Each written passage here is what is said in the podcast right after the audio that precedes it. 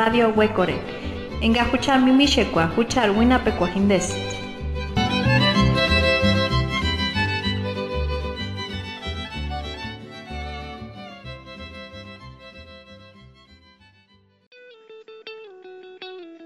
Soy.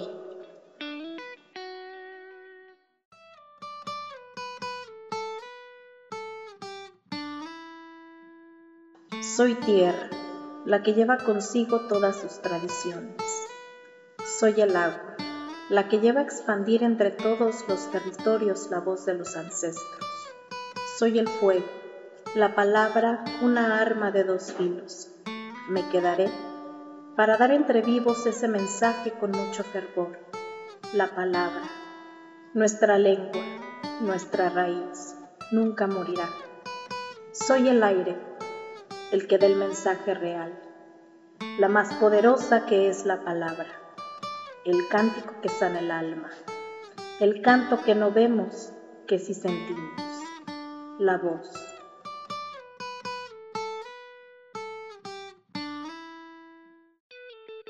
Sara Monroy, poeta conca.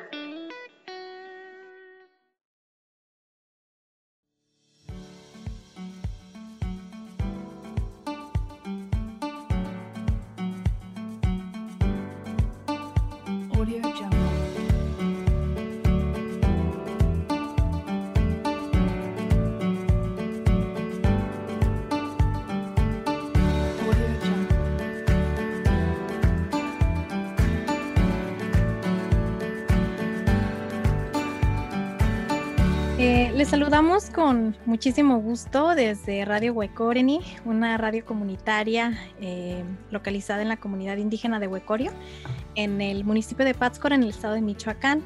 Les damos la bienvenida, estamos muy contentas, muy emocionadas, estamos muy honradas de tener con nosotras aquí en la radio a, Mónica.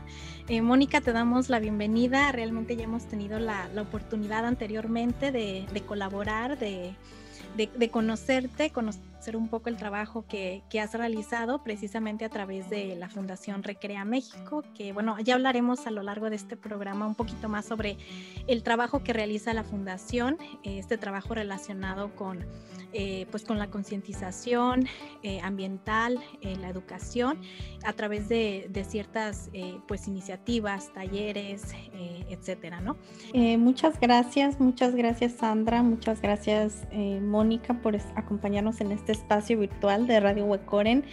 Eh, Mónica Yadehundi Antuñano empezó su camino en la conservación como veterinaria de fauna silvestre. Su participación en programas de rehabilitación de aves silvestres en distintos países le hizo pues conocer ¿no? la falta de espacios que, integren a la sociedad civil en el cuidado de los ecosistemas. Eh, convencida de que la solución a la crisis ambiental está en la sociedad civil, estudió el doctorado en educación y su proyecto de tesis involucró crear puentes entre la comunidad científica y comunidades indígenas y campesinas para juntos guiar a la sociedad a la regeneración de la naturaleza. Es cofundadora también de Recrea, una organización de educación ambiental para niños y adultos. Actualmente dirige el Santuario de Aves, un programa colectivo para transformar jardines, terrazas y azoteas en hábitats para polinizadores y aves eh, Mónica es médico veterinario por la UNAM, tiene una maestría en toxicología ambiental por la misma institución y un doctorado en pedagogía de colonial por la Universidad de Griffith, Australia. Eh, te damos la bienvenida, Mónica. Te agradecemos el acompañarnos. pues muchísimas gracias a las dos por invitarme. Estoy muy, muy feliz. Eh, ¿no? Qué emoción que hayan pensado en mí para invitarme y también muchas felicidades por su proyecto de Radio Wekoreni que yo he aprendido mucho ¿no? viendo algunos de los episodios que tienen en internet. Así que muchas felicidades y muchas gracias y qué emoción. Bueno, Moni, pues muchísimas gracias por, por acompañarnos y bueno, comentarle a toda la audiencia que nos escucha la tarde de hoy, pues queremos centrar esta conversación con Moni, eh, pues en la relación que existe entre la crisis ambiental que estamos viviendo, que hemos ya vivido por, por varios años, eh, hablar sobre esta crisis ambiental en relación, en vinculación a estos procesos de epistemicidio que pues han enfrentado las comunidades originarias, ¿no? Que tienen su raíz en el colonialismo, ¿no? Eh, pues eh, son, estos son, hay distintos procesos históricos que han acompañado precisamente pues estos, estos epistemicidios y bueno, conocemos un poquito del trabajo que realizas, Mónica.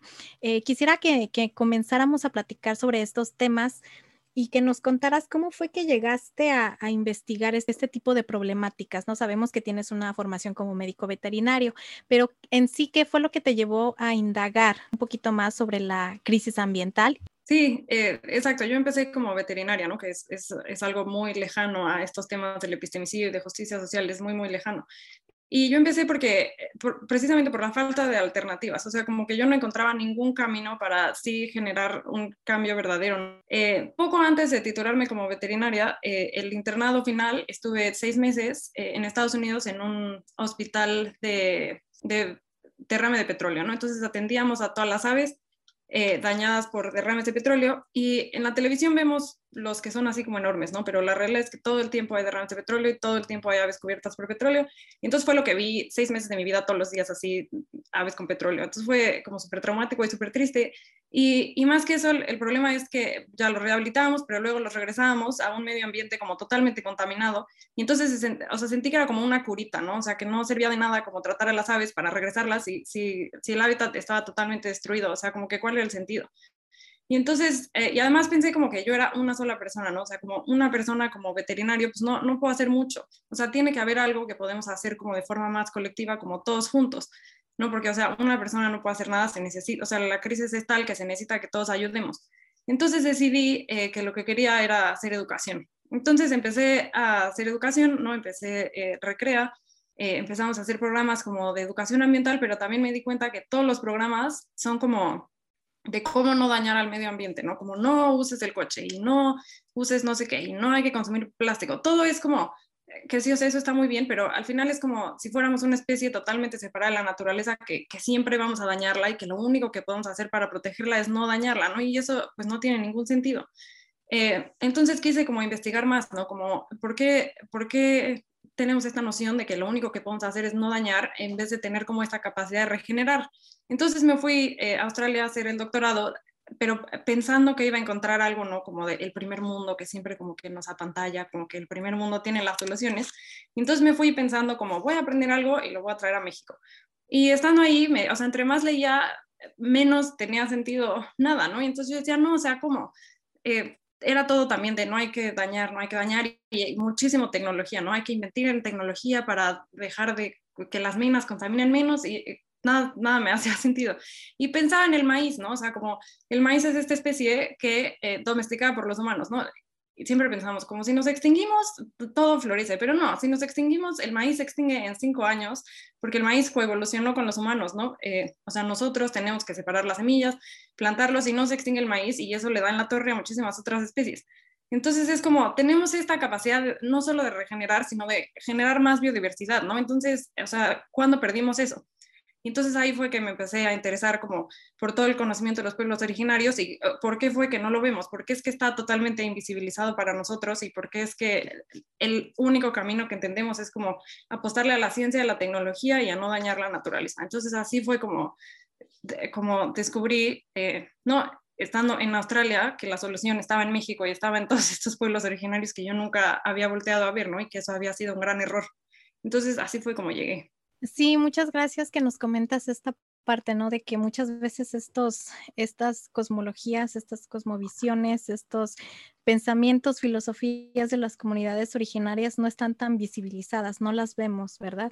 Esta mañana justamente reflexionábamos con unas compañeras en un congreso de comunicadoras indígenas y afrodescendientes y conversábamos sobre eh, todos estos procesos, sobre todos estos actores que están presentes dentro y fuera de nuestras comunidades, que han provocado de alguna manera una ruptura, ¿no? No solamente en nuestras estructuras comunitarias, también en las prácticas que tenemos dentro de la comunidad, en nuestras propias epistemologías, ¿no?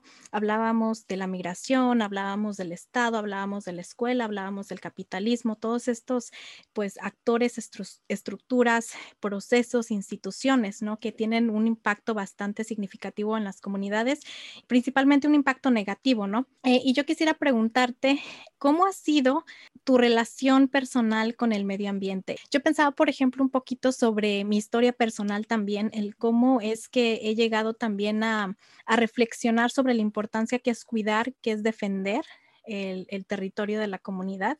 Y esto es algo que no siempre estuvo en mí, en lo personal, ¿no? Es algo que creo que fui desarrollando a través de mi involucramiento dentro de la comunidad.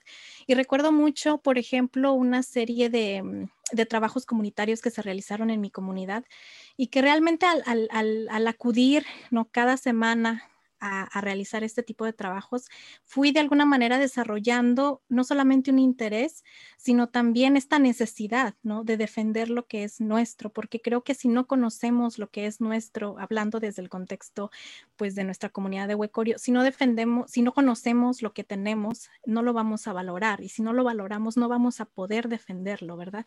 Entonces, creo que esta, esta relación con el, con el territorio se reforzó muchísimo más a través de esta participación más activa ¿no? dentro de la comunidad.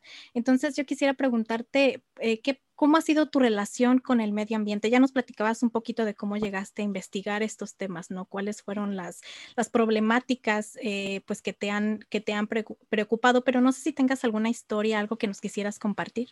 Sí, desde chica mi mamá siempre me dijo como, no hay que matar a las arañas. Y a mí siempre me daban muchísimo miedo. Y mi mamá, no, en la casa no se mata nada. Entonces así, o sea, si hubiera una hormiga, mi mamá la recogía y la llevaba afuera, ¿no? Que es algo como muy extraño en la Ciudad de México. Y eso fue hace, en los ochentas, o sea, cero común.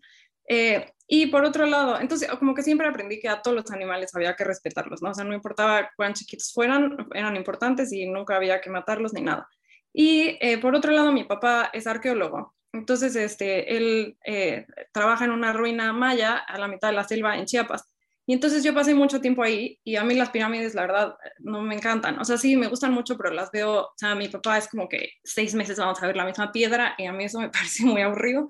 Entonces, este, como yo soy hija única, en lo que mi papá veía las piedras y yo estaba ahí todo el verano, pues yo me iba como a explorar la selva y veía como todos los animales y así y era padrísimo porque esto fue hace mucho, entonces todavía no había eh, no Wikipedia ni nada de esas cosas, eh, no había internet, bueno, sí había internet, pero no era tan común y entonces eh, era mucho como de esperar a que cayera el sol, ¿no? porque en la puesta del sol es cuando vemos más animales y entonces salían todos los animales y luego teníamos que ir a buscar en una enciclopedia, así en un libro, a buscar como ah, qué especie era, ¿no? Y me acuerdo la primera vez que vi un basilisco que yo estaba convencida, tenía como 12 años y dije, eso es un velociraptor chiquito, así, entonces como, y no, era un basilisco, pero eh, eso, ¿no? O sea, como que siempre tuve esto como, pues ese contacto directo con la naturaleza, de ver como unas cosas eh, impresionantes que así no puedes creer que estás vivo en el mismo planeta donde viven esas cosas tan espectaculares. Entonces siempre eh, me gustó muchísimo eso y tuve un sopilote de mascota, porque eh, hubo un incendio y entonces eh, un árbol se quemó y entonces iba a quemar el nido de los opilotes, y entonces rescataron a los opilotes, bueno, era nomás una cría. Y entonces la tuvimos ahí, el sopi, le pusimos, y entonces ahí, eh, no, o sea, como que en la Ciudad de México, como que mis amigos del colegio, así como que con trabajos habían visto una vaca y yo tenía un sopi de mascota, ¿no? Entonces yo creo que sí, todos esos años como...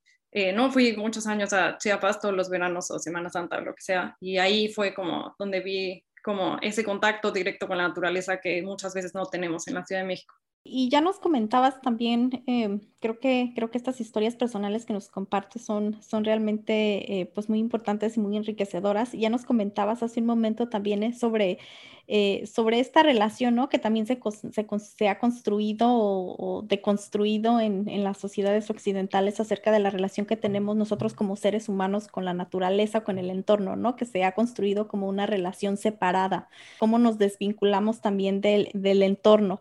Entonces, eh, eh, pues me gustaría preguntarte o pedirte más bien si nos pudieras compartir ya un poco más a profundidad acerca de tu proyecto de investigación, cuál es la conexión eh, entre el colonialismo, el, epistemicidio de las comunidades originarias, de las comunidades campesinas también, y las crisis ambientales que actualmente estamos viviendo desde, desde el trabajo que tú, que tú realizas. Sí, claro, pues siempre eh, como la idea que tenemos del, de la crisis ambiental es que empezó como con la industrialización, ¿no? En esta etapa en donde se empezaron a producir muchísimas cosas, pero la verdad es que empezó muchísimo antes, ¿no? Eh, si, si, leemos como a los autores de coloniales, vemos que en realidad la crisis ambiental empezó eh, con la colonización de América, ¿no? Y fue eh, justamente eh, antes, antes de la colonización, eh, habían personas por todos lados del mundo, todas eran diferentes y todos tenían conocimientos distintos, ¿no? había una gran diversidad de conocimientos, ¿no? Como un pluriverso de conocimientos. Entonces, en esos años, Europa empezó a formar ese, como la identidad, ¿no? Antes Europa no existía como Europa, sino existía como, como pueblos separados y luego se juntaron como Europa y lo que unía su identidad era que todos eran cristianos, ¿no? Todos venían de esta tradición judeo-cristiana. Entonces, ellos la religión era muy importante.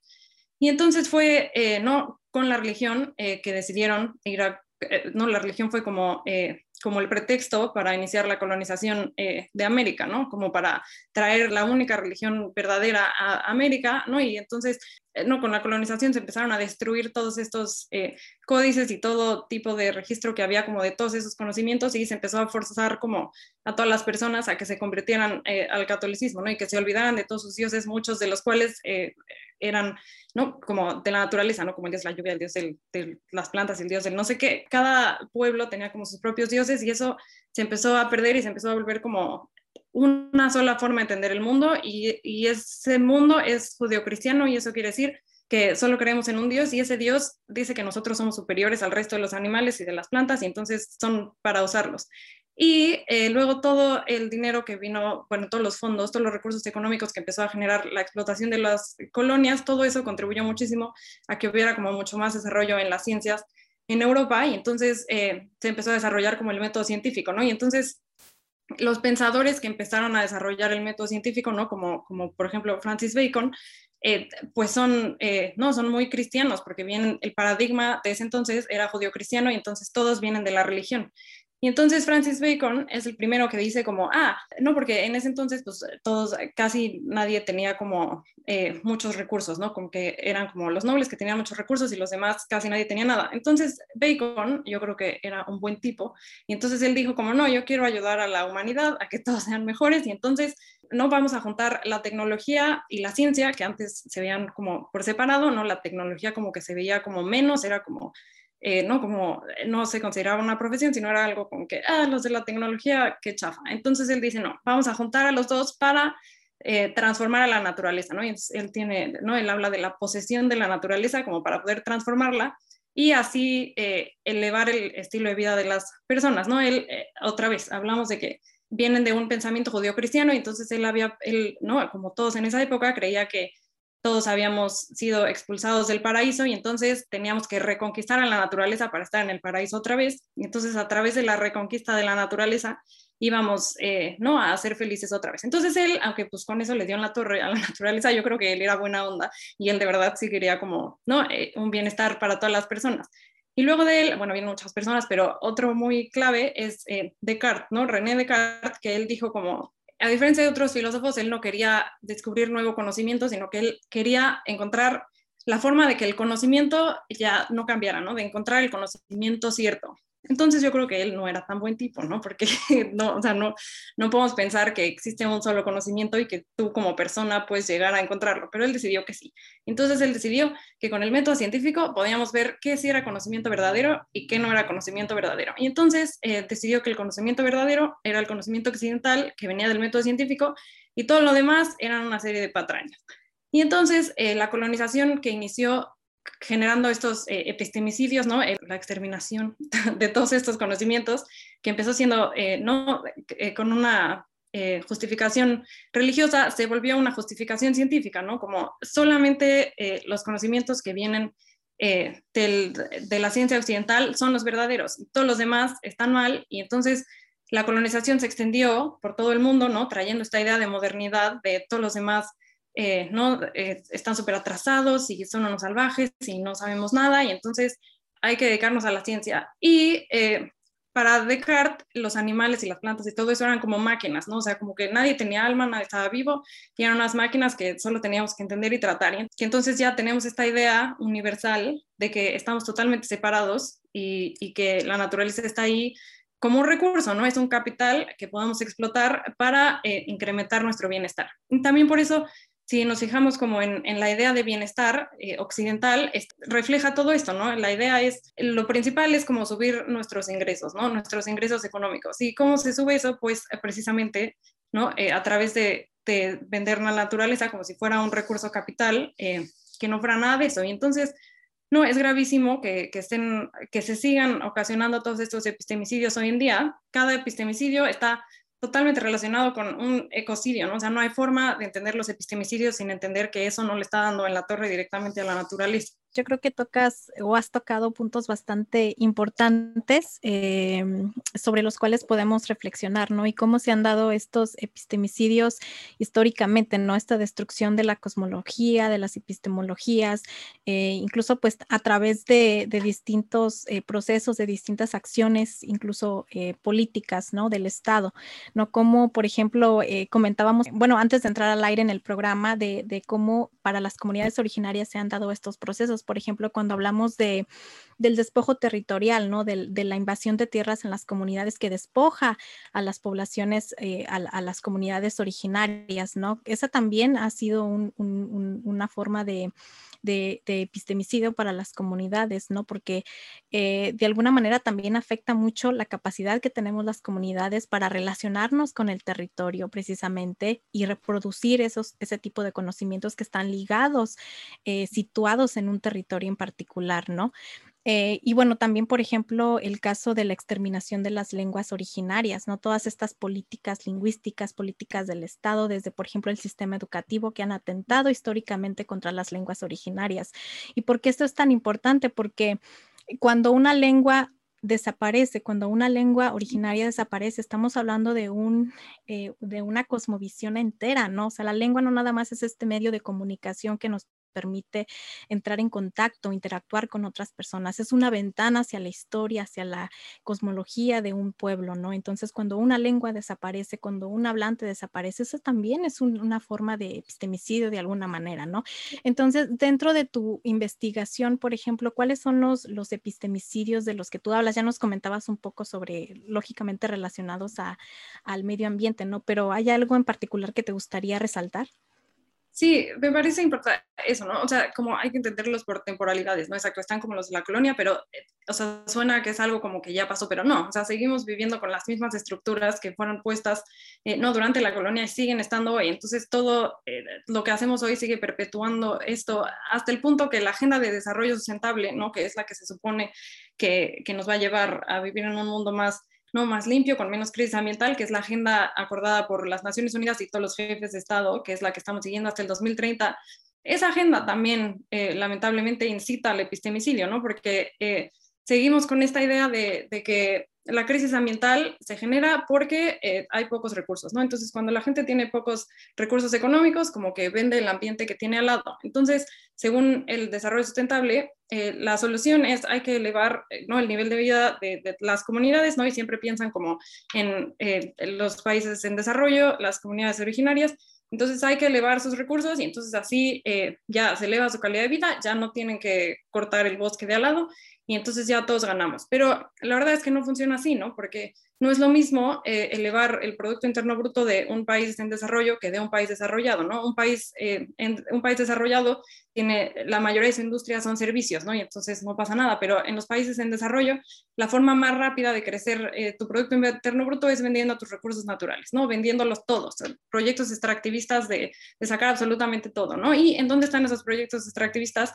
En las comunidades rurales, ¿no? En las comunidades indígenas, en las comunidades campesinas. Y entonces es igual esta misma idea de la modernidad europea que empezó eh, ¿no? con el pensamiento judío-cristiano, que después fue la ciencia y que ahora es esta idea del desarrollo, ¿no? Hay que, o sea, todos siempre hay que ser como Europa. Es una sola forma de existir, una sola forma de estar en el mundo.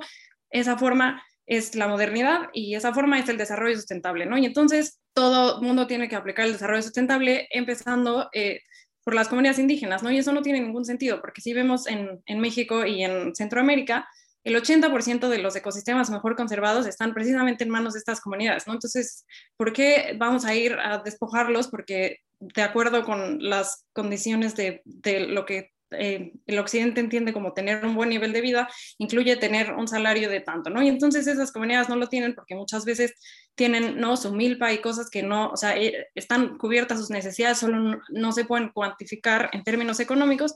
Y entonces la idea es darles en la torre, ponerles una mina, traer, eh, ¿no? Una serie de personas de otras comunidades a que trabajen ahí, ¿no? Que también se vuelve como un ambiente muy violento para las mujeres, al mismo tiempo que, que promueve todos estos proyectos extractivistas, promueve una educación eh, occidental, ¿no? O sea, como una de sus, una de las eh, metas, una es la educación, ¿no? Pero la educación que fomenta una sola manera de ver el mundo, ¿no? Entonces, por ejemplo, en Ecuador había como muchas eh, iniciativas de todas estas escuelas que eran bilingües, ¿no? Pero no, no español-inglés, sino español y la lengua de cada una de las comunidades.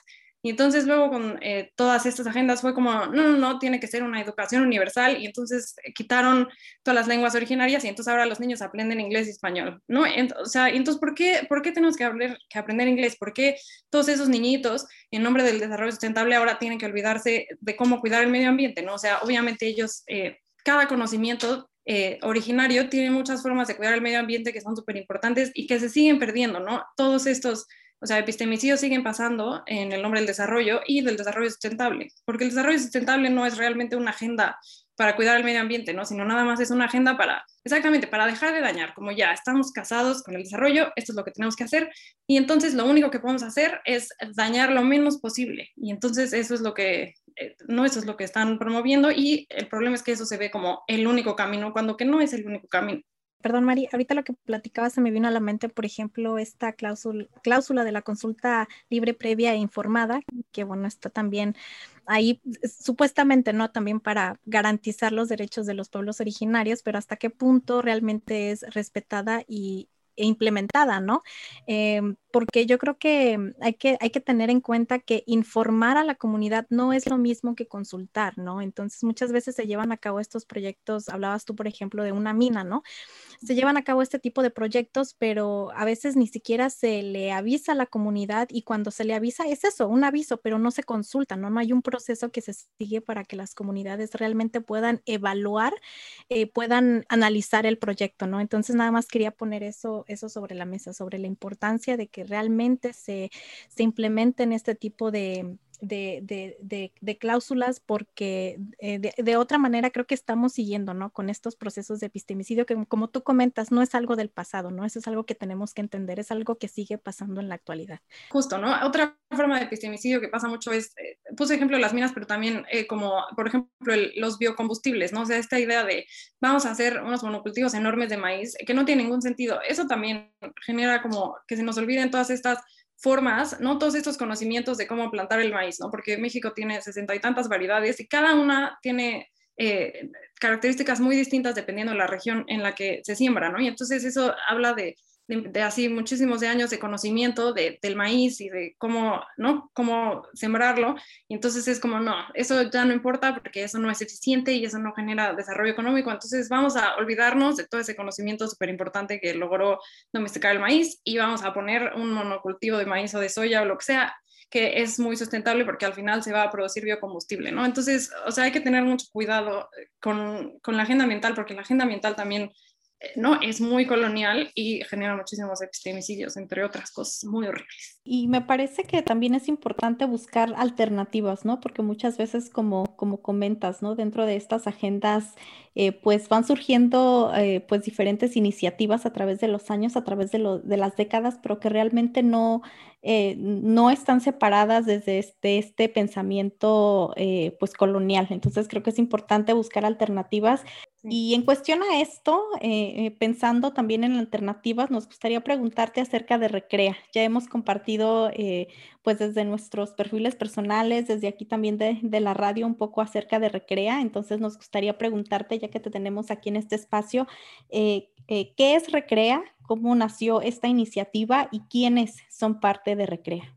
Pues Recrea empezó hace muchísimos años, ¿no? En, cuando estaba en veterinaria, ¿no? Nos juntamos varios amigos y entonces decidimos que eso, ¿no? O sea, en veterinaria igual nos sentíamos todos muy frustrados porque por más que aprendas todo lo que tienes que hacer para cuidar a los animales, ¿no? A la fauna silvestre, eh, es muy poco aterrizable a lo que está pasando en, en, la vida real, ¿no? Porque, pues, o sea, necesitas muchísimo terreno como para salvar a los jaguares y pues no, nadie tiene acceso a muchísimo terreno y muchas cosas así. Entonces estábamos todos muy frustrados, entonces decidimos mejor empezar eh, a actuar como colectividad, ¿no? Y entonces empezamos a recrear como una organización de educación ambiental, pensando en eh, cómo educar sobre todo a los niños, ¿no? Y entonces siempre pensamos en hacerlo distinto, ¿no? Como que nunca nos encantó esta onda de no puedes hacer esto y no puedes hacer eso otro, de entenderlos súper separados.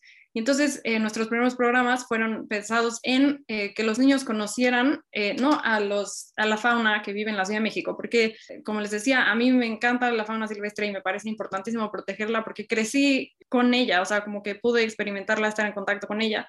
Y si tú no creces, ¿no? En contacto con la naturaleza, pues es muy complicado que después te surja de la nada la necesidad de cuidarla, ¿no? Y eh, Daniel, que es el cofundador de Recrea, también, eh, también tiene una historia, bueno, él es de la Ciudad de México, pero su colegio estaba como en un bosquecillo o algo así, eh, él se sabe mejor la historia y el punto es que había muchos animales también. Y así, y al principio éramos varios, ¿no? y todos teníamos una historia similar de venir en contacto con la naturaleza, aunque fuéramos de la Ciudad de México. Y entonces este, empezamos ¿no? con proyectos para que los niñitos conocieran no nada más a los pandas y a los tigres, sino también a los teporingos y todas las especies de la ciudad y este, conforme fuimos eh, ¿no?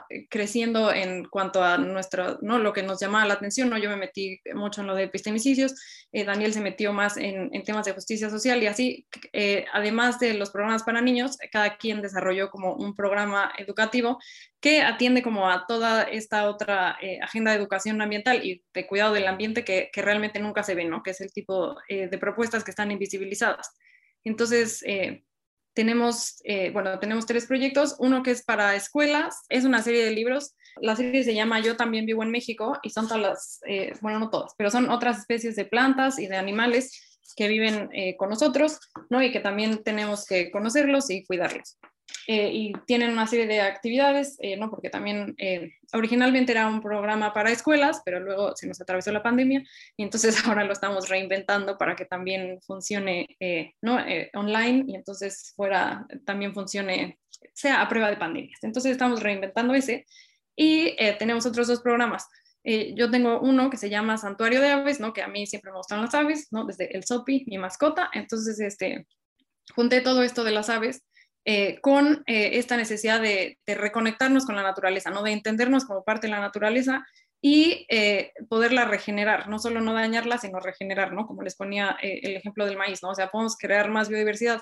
La idea es que las personas que se inscriban pueden transformar su azotea, patio, jardín, lo que tengan en un hábitat para aves. Y entonces eso se ha visto que sí tiene un impacto enorme, ¿no? Porque, bueno, es un, es un programa colectivo en el que una sola persona pues no tiene acceso a hectáreas de tierra, ¿no? Pero si todos nosotros nos juntamos, cada vez hay como más pedacitos en la Ciudad de México en donde las especies encuentran como un oasis dentro de la plancha de cemento, ¿no? Y entonces entre los participantes, ahorita ya estamos eh, proviendo un hábitat visitado por más de 40 especies, entonces estamos muy emocionados y otra parte importante eh, es que en ese espacio eh, invité eh, a cuatro mujeres, ¿no? De, de, Sandy es una de ellas, qué emoción.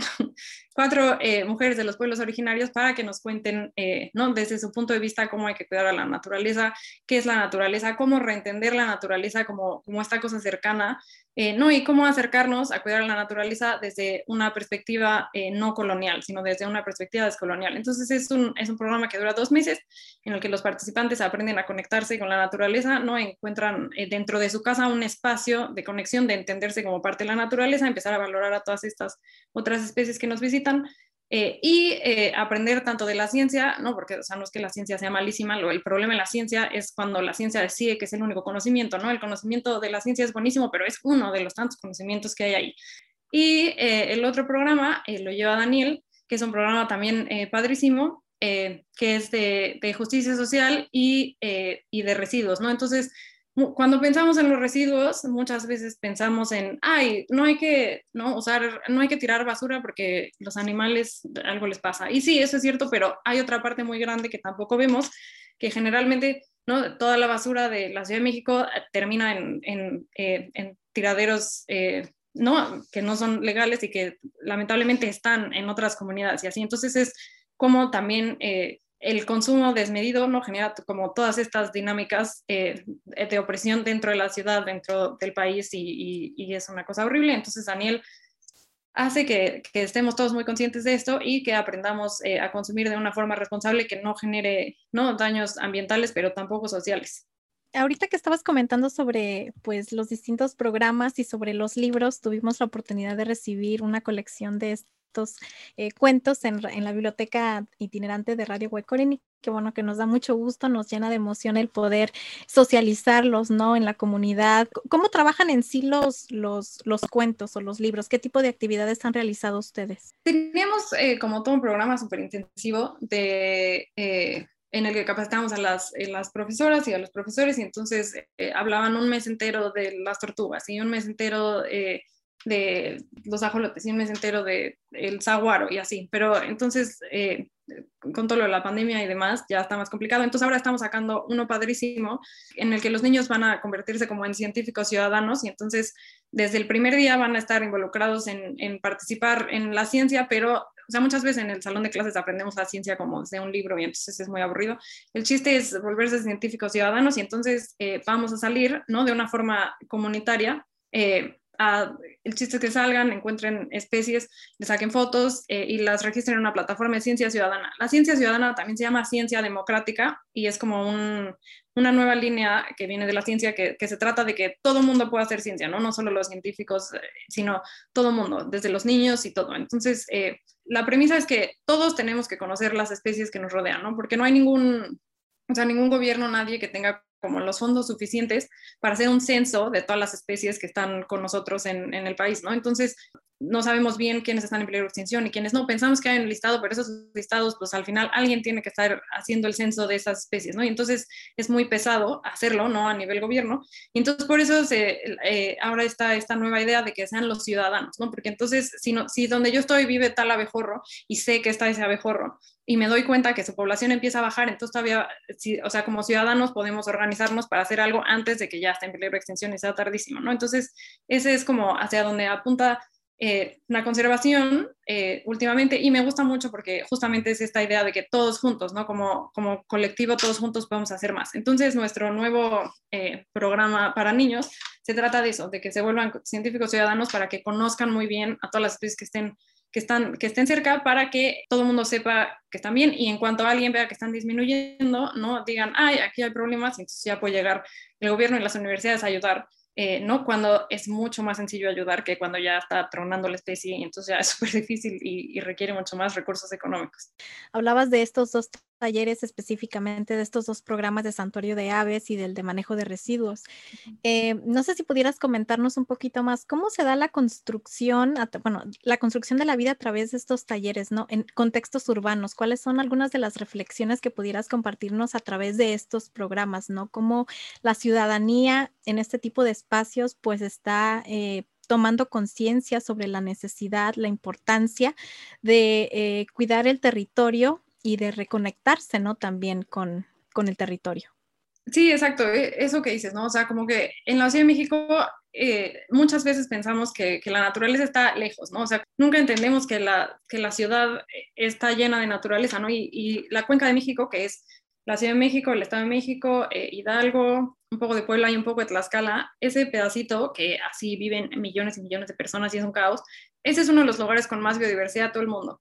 Eh, o sea, tiene ese pedacito caótico tiene más biodiversidad que países enteros, ¿no? Porque es una, es una cuenca, entonces tiene agua, tiene muchas montañas, entonces eso hace que haya especies que vivan a todas las alturas de las montañas, entonces es un lugar riquísimo y la gente no sabe, ¿no? O sea, pensamos que ahí no hay naturaleza, que solo hay cemento y que solo hay personas. Entonces, eh, ha sido algo muy bonito que, que, las personas como que por primera vez empiezan a, a, notar como qué especies viven ¿no? en sus espacios y a ver, eh, a reconocerlas por nombre, ¿no? Como, ah, esta es una abeja nativa, este es un abejorro tal, este es un ave tal. Y entonces, eh, como a entenderse más como parte de la naturaleza, a, a, romper como con esta barrera de que estamos separados eh, y todos han dicho que se sienten como, como más tranquilos y que como más felices, ¿no? Y, pues sí, porque o sea, al final somos parte de la naturaleza, estamos conectados y, y si nos separan de tajo, pues siempre nos va a faltar algo y vamos a estar como, aunque no nos demos cuenta que nos falte algo. Entonces, como que todos se sienten eh, más contentos, están ahí muy, feliz, eh, muy felices viendo a sus especies. Y en el caso de Santuario de Aves también como que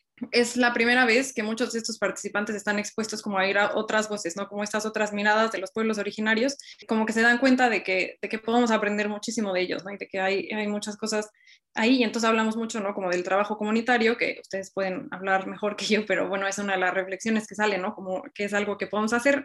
Eh, y eso, en el programa de Daniel también, ¿no? Aprenden mucho a cómo hacer eh, un programa de manejo de residuos como para eh, justamente eh, empezar a crear como un mundo mejor. Y entonces al final lo que tiene Recrea, o sea, en Recrea somos muy críticos, hablamos de epistemicidios, hablamos de todas estas cosas, pero al final hablamos de soluciones, ¿no? Y hablamos de, soluciones reales, concretas, que sí se pueden medir y, que sí pueden funcionar. Entonces, o sea, Recrea es como esta institución de educación, pero no es la educación que te adoctrina y que te dice que tienes que creer, sino es la educación que te cuestiona, ¿no? Como, ¿qué es lo que tú entiendes por naturaleza? ¿Cómo lo ves? Eh, ¿qué, qué, qué, es lo que deberías hacer? ¿No? Y cada quien sale como con sus respuestas, ¿no? O sea, no hay una sola respuesta válida, pero al final sí, todos los participantes salen eh, de alguna forma teniendo un impacto eh, real en, ¿no? a favor de la conservación. Hicimos esta reflexión con Daniel en el, en el taller de manejo de residuos. Precisamente una de las preguntas era qué entendemos por naturaleza o cómo, cómo nos, nos sentimos, ¿no? Eh, cómo nos conectamos con la naturaleza, ¿no? Y una de las cosas que comentábamos es que a final de cuentas creo que nosotros necesitamos más de la naturaleza, del medio ambiente, que lo que la naturaleza necesita de nosotros como seres humanos, ¿no?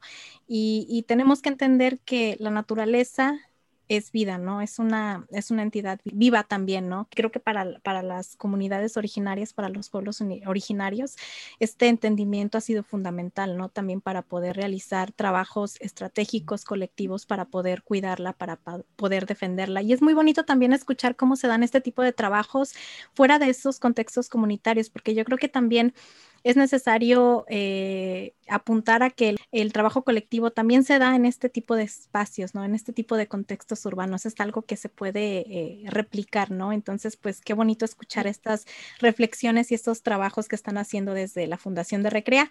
Y creo que eh, una de las reflexiones que hemos tenido es la importancia de eh, pues de, las acciones, ¿no? De las acciones concretas y también creo que eso se vincula mucho con lo que comenta Mónica acerca de la pluralidad de conocimientos que, que existen en el mundo y la pluralidad de, de formas para crear eh, pues conocimiento científico y conocimiento de todo tipo y creo que eso es muy importante. Em, específicamente yo te, yo te quisiera preguntar, Mónica, hablando sobre, sobre educación, si nos pudieras comentar un poquito más a fondo eh, para la gente que nos escucha acerca de la educación ambiental, ¿no? Porque muchas veces escuchamos muchos términos también, pero realmente no los entendemos a profundidad, no, no sabemos también lo que implican o cómo podemos también aplicarlos a, los diferentes eh, pues, trabajos que estamos realizando en distintos contextos, ¿no? Ya sea desde la educación oficial o en contextos de educación eh, alternativa, educación comunitaria, en, en el tipo de, de, proyectos que tenemos también en la radio, que realizamos pues mucho trabajo de vinculación comunitaria, de talleres. ¿Qué es la educación ambiental?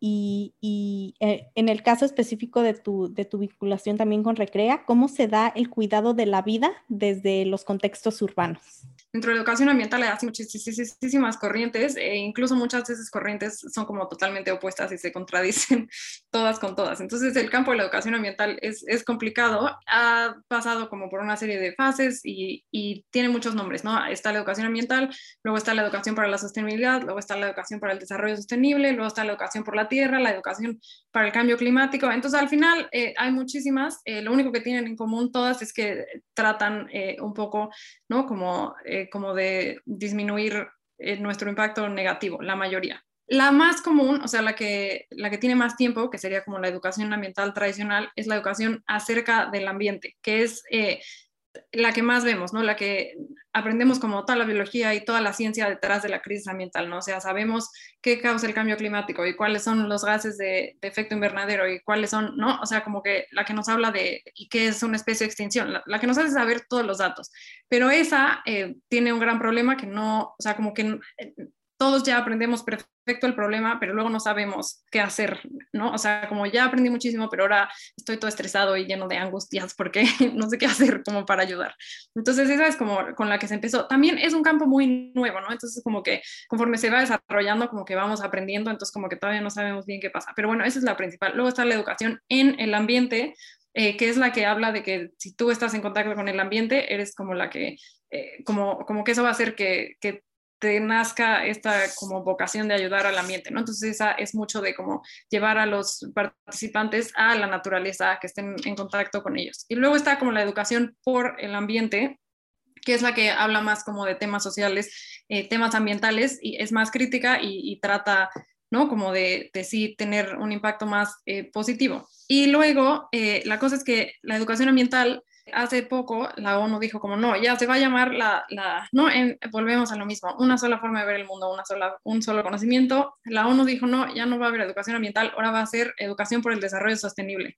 Eh, no, en el 92 dijo eso, eh, en, la, en la cumbre de la Tierra, y entonces, eso generó, no, o sea, obviamente esa se trata de, todo lo que hablamos del, desarrollo sustentable, ¿no? De seguir con el desarrollo, eh, de seguir con la idea de la modernidad, de seguir eh, con la idea de que los pueblos originarios ya no son eficientes y entonces hay que, no, seguir con una serie de epistemicidios para atraer eh, los monocultivos y la eficiencia, porque lo que necesitamos es un comercio global que saque a todos de la pobreza.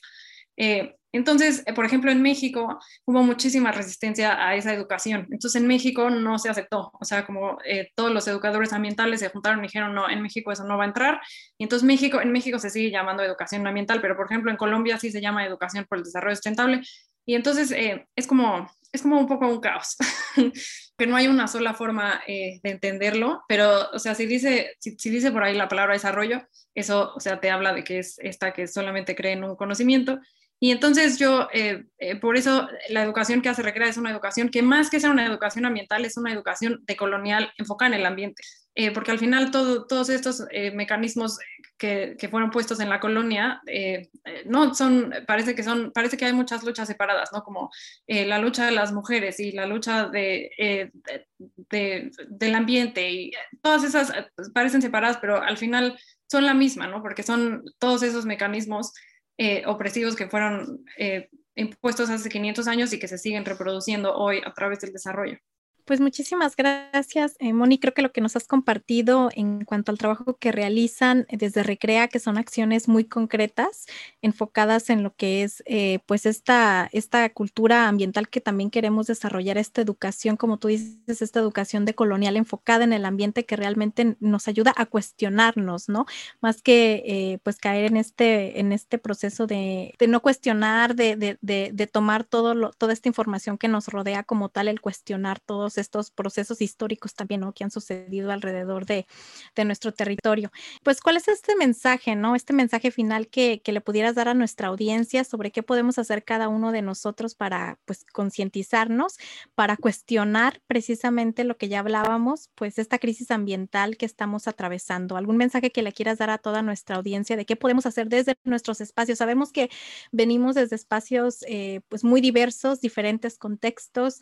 El primer mensaje que me gustaría dejar es que, o sea, como que la crisis ambiental es súper dura y ¿no? la crisis socioambiental es horrible y todo súper triste, pero al final es súper esperanzadora, ¿no? O sea, porque si, si, nos damos cuenta que la crisis ambiental no es más que una forma de pensar, entonces eh, quiere decir que hay forma de cambiarlo, ¿no? Eh, o sea, y se ha cambiado en el pasado, ¿no? Y, y por ejemplo, eh, hay un antropólogo que se llama Wallerstein que habla de, de, una cosa que se llama utopística, ¿no? Que, o sea, que no, no podemos llegar a una utopía, pero que sí podemos llegar a una utopística y que eso es algo que, que ha pasado muchas veces, ¿no? Está registrado en la historia de la humanidad, que sí hemos llegado a utopísticas.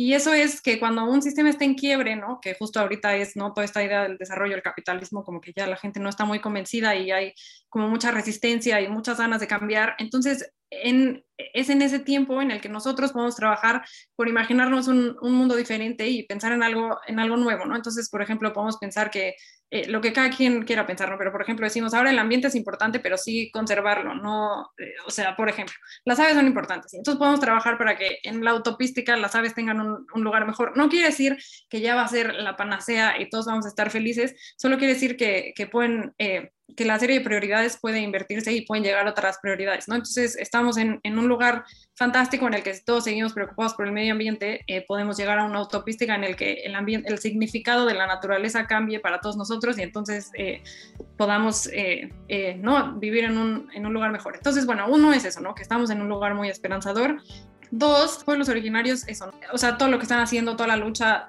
¿no? Para defender los territorios, hay que ponerles atención porque muchas veces no salen en las noticias, ¿no? Cuando salen están desvirtuados. Entonces hay que seguir todas esas eh, luchas, ¿no? A, apoyar como para que todos esos territorios, o sea, porque lo mejor que podemos hacer para la conservación es que el hábitat esté intacto, ¿no? Y, y eso es donde sucede la mayoría de las veces en las comunidades originarias. Entonces hay, eh, ¿no? Que apoyar todos esos procesos de lucha de la forma eh, que se pueda, ¿no? Como darles una gran visibilidad y eh, lo mejor y lo más o sea si están en una ciudad lo más sencillo que pueden hacer es eh, las dos cosas que hacemos en Recrea, ¿no? Que una es hacer un hábitat, ¿no? Para empezar a ver que si tal ave ya tiene un refugio dentro de estas ciudades de cemento o el programa de Daniel, ¿no? Que es este, empezar, bueno, a tener un mejor uso de tus residuos, ¿no? Tratar de, reducir tus residuos y los que sí produces llevarlos como a lugares adecuados justamente para no eh, seguir en, esta, en este ciclo vicioso de generar una crisis ambiental. Y justo, o sea, esos dos programas no salieron así como nada más de la nada, sino fue como necesitamos algo práctico que, o sea, que sea súper fácil de realizar, ¿no? Entonces, por eso llegamos como a esos dos programas que son algo que absolutamente todos podemos hacer. Te agradecemos mucho, Mónica, todo lo que nos has compartido. Creo que es información sumamente valiosa para poder cuestionarnos, para poder concientizar poder concientizarnos nosotros mismos, pero también en, eh, eh, nuestro entorno, ¿no? Con, nuestras familias, en nuestra comunidad, nuestros barrios, nuestros vecindarios, etcétera. Creo que es sumamente importante. Muchísimas gracias, eh, Moni, por, por compartir con nosotras tu trabajo, tus reflexiones. Eh, Mónica, muchas gracias. Nos ha dado mucho gusto tenerte aquí con nosotras en esta plataforma. No, pues eh, muchísimas gracias por la invitación y otra vez muchas felicidades por Radio Huecoreni. A toda la audiencia, muchísimas gracias. Les esperamos nuevamente.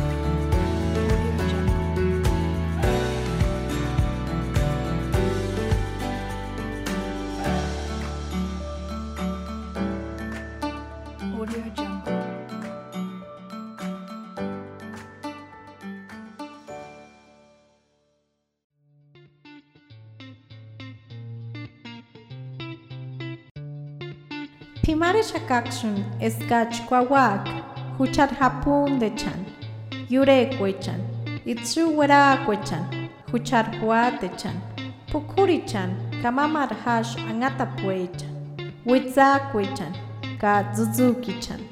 Istukshun pimare shaka eskach manakoreri ikimenarichan, kano ikimenarichan, kwawak esk karatichan, ansikoreti-chan, kahapundaranap manakoreri-chan, kwawak ka chupimuechan. Hangangarin huchat parak penin, kahucharecherin engakzun sipek inskuka. Vamos a cuidar nuestros lagos, los ríos, los manantiales, nuestros cerros, pinos y todos los árboles, las plantas y las flores. También cuidemos de todos los animales, de los que se arrastran, de los que vuelan, los que se encuentran en el agua, en la tierra, los silvestres y los que tenemos en casa. Cuidemos y defendemos nuestra tierra y nuestro medio ambiente, porque es lo que nos da vida.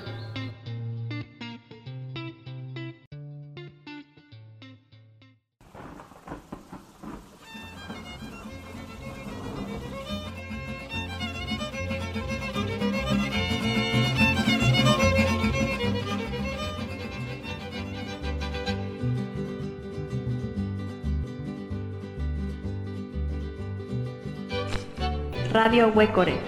Engajucha mimishekwa, huchar wina pecuajindes.